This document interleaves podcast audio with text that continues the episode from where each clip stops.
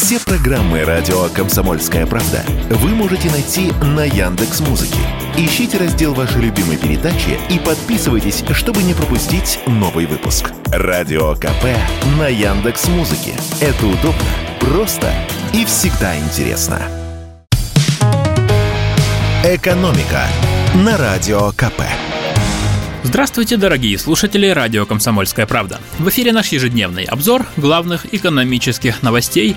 И сегодня мы поговорим о внешней торговле и о том, какими деньгами она оплачивается. Доля доллара и евро во внешней торговле России упала ниже 50%.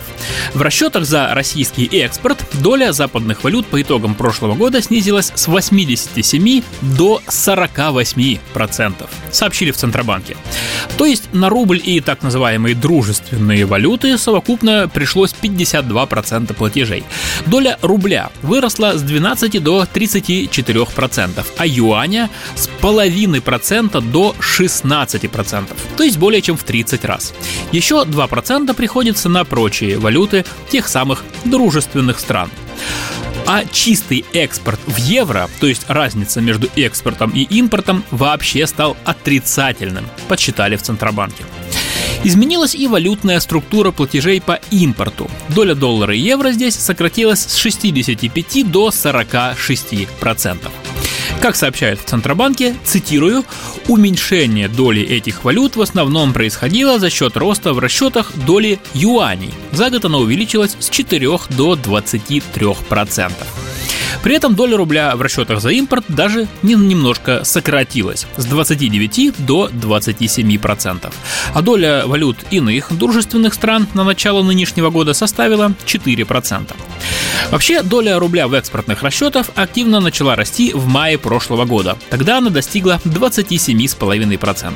А доля расчетов в китайском юане начала резко расти сразу после 24 февраля и уже в марте прошлого года с нескольких десятых долей процента выросла до полутора процентов.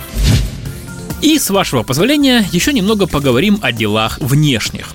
Как сообщает американское агентство Bloomberg, на данный момент сумма заблокированных активов россиян в Европе составляет 20 миллиардов 900 миллионов евро. С октября сумма денег, замороженных Евросоюзом, выросла на 3,5 миллиарда евро, а с апреля прошлого года общая сумма арестованных активов россиян увеличилась более чем втрое – Меньше всего активов заблокировали Греция и Мальта – 212 тысяч и 222 тысячи евро соответственно. И общая сумма заблокированных денег продолжит расти. Европейские чиновники считают, что у россиян, попавших под санкции, есть намного больше богатств, которые просто пока еще не обнаружены. Агентство Bloomberg приводит такую статистику.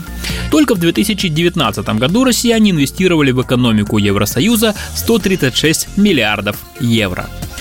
Если же говорить не только про Европу, но и про Америку, то вместе они заблокировали уже 58 миллиардов долларов, принадлежавших россиянам, которые попали под санкции. Такие цифры назвал американский Минфин. И в завершение нашего выпуска я хотел бы развеять один слух о санкциях. Хотя, конечно, лучше бы все это оказалось не слухом, а правдой. Так вот, последние пару дней мне стали часто попадаться на глаза новости с громкими заголовками. Американцы начали отменять санкции против дочерних структур российских банков. Ну, что-то такое, да? Звучит оптимистично, не правда ли? Но если разобраться в теме, то все это уже не так интересно. И вот почему. Министерство финансов США выпустило обновление к своим санкционным спискам.